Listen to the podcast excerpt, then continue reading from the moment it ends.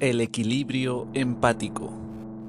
Cuando descubrí que tenía un bulto en el pecho, sentí que... Dice la paciente balbuceando y mira hacia abajo. Sus ojos se llenan de lágrimas. ¿Cuándo lo descubrió? Pregunta suavemente el médico. No lo sé. Hace un tiempo. Responde con indiferencia la paciente. ¿Y sintió miedo? Señala el médico. Algo por el estilo. ¿Algo por el estilo? Sí, siento que mi vida se acaba. Entiendo. Siente miedo y también tristeza. Así es.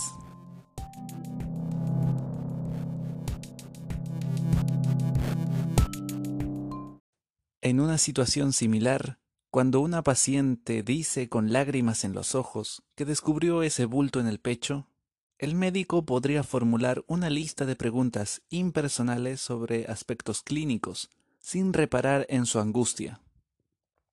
En ese caso, es probable que la paciente sintiera que el médico no la escuchaba ni la protegía.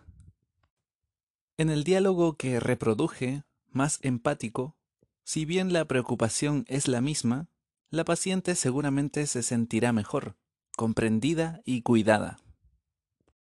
Estos dos escenarios fueron utilizados en un artículo destinado a los médicos para ilustrar la manera de crear empatía con sus pacientes.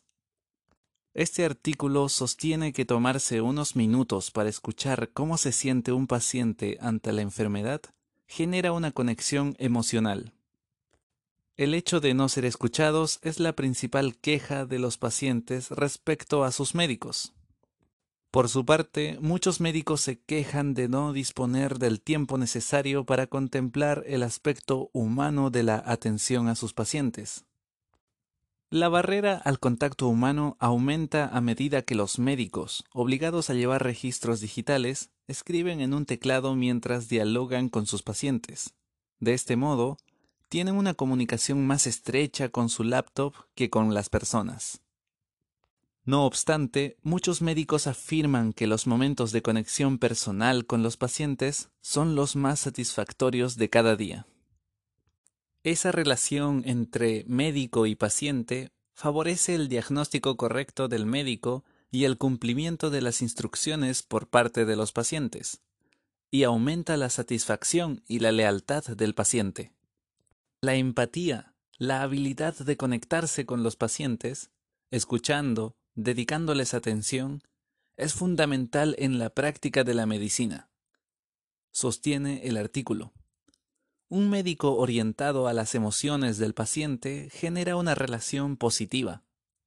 Por el contrario, el médico insensible enfocado solo en los detalles clínicos construye un muro.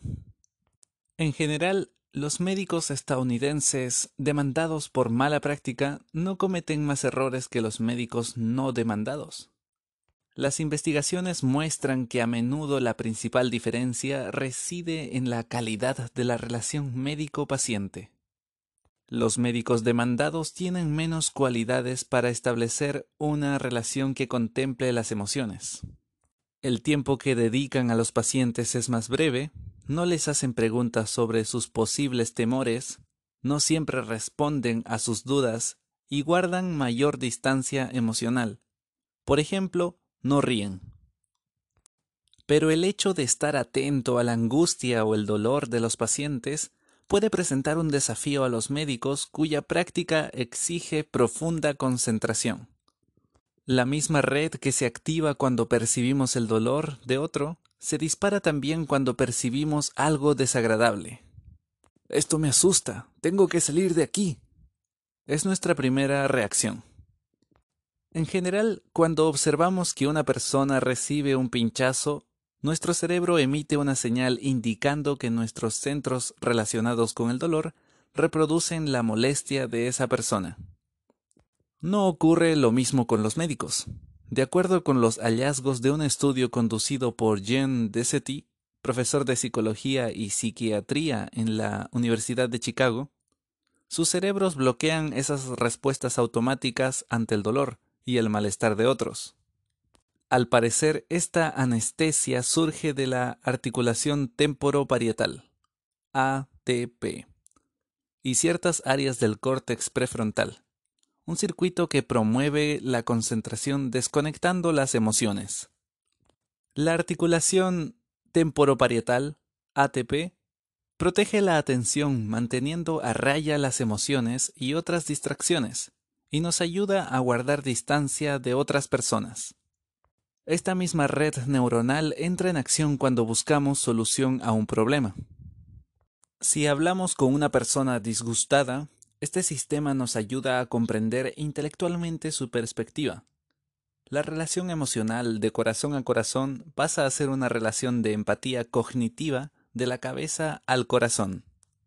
La maniobra de la articulación temporoparietal, ATP, aísla al cerebro del flujo de la emoción.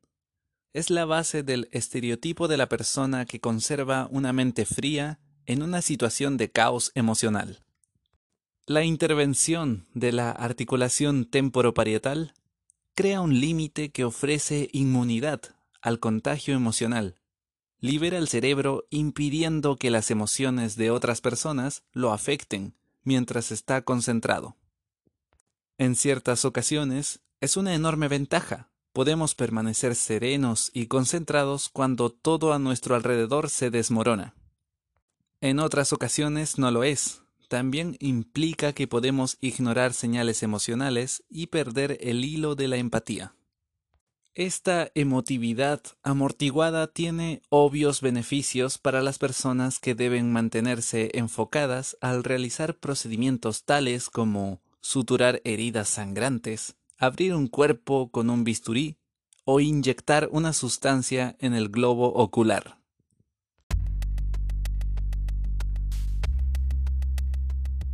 Fui uno de los primeros médicos que llegaron a Haití unos días después del terremoto.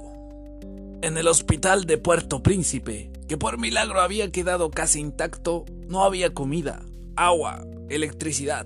Prácticamente no había suministros y contábamos apenas con un par de personas. Cientos de cadáveres que se pudrían al sol o se apilaban en la morgue eran cargados en camiones que los llevaban a fosas comunes. En el patio unas 500 personas esperaban nuestra ayuda. Vi piernas que pendían de un hilo, cuerpos casi partidos en dos. Era traumático sin embargo, de inmediato nos pusimos a trabajar. Nos concentramos para determinar qué podíamos hacer. Relata Mark Hyman.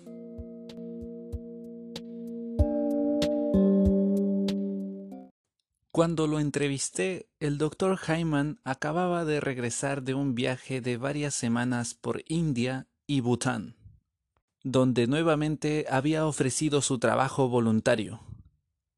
El acto de servicio otorga la capacidad de trascender el dolor que nos rodea. En Haití, aunque suene raro, en medio de aquel caos había ecuanimidad, calma. Podía decirse que incluso había paz y claridad. Solo existía lo que hacíamos en ese momento.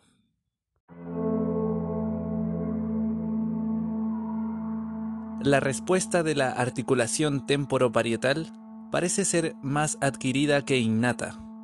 Los estudiantes de medicina adquieren esta reacción mientras se familiarizan con la profesión, al aprender bajo coacción.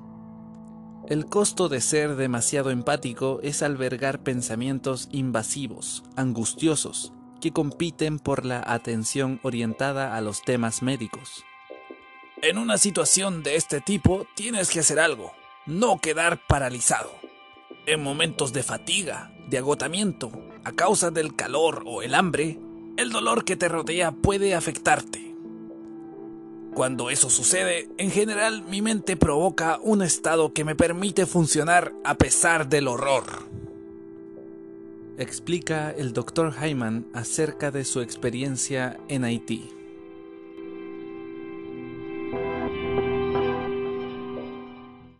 En 1904, William Osler, el padre de las residencias médicas, escribió que el médico debe mantener un desapego tal que sus vasos sanguíneos no se contraigan y sus pulsaciones permanezcan estables ante escenas terribles.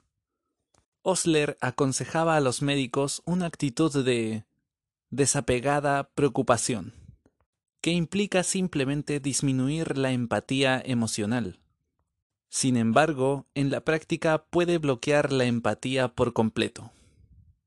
El ejercicio cotidiano de la profesión, el médico enfrenta el desafío de mantener una fría concentración y a la vez permanecer abierto a lo que el paciente vive y siente, demostrando que lo comprende y lo cuida. La medicina puede fracasar cuando los pacientes no cumplen las indicaciones de los médicos. Alrededor de la mitad de los medicamentos prescriptos son ignorados. Solo cuando los pacientes sienten que los médicos se preocupan genuinamente por ellos, es alta la probabilidad de que sigan sus indicaciones. Hace un tiempo, dos decanos de importantes facultades de medicina me dijeron que la admisión de estudiantes les presentaba un dilema. ¿Cómo detectar a los que tendrían preocupación empática por sus pacientes?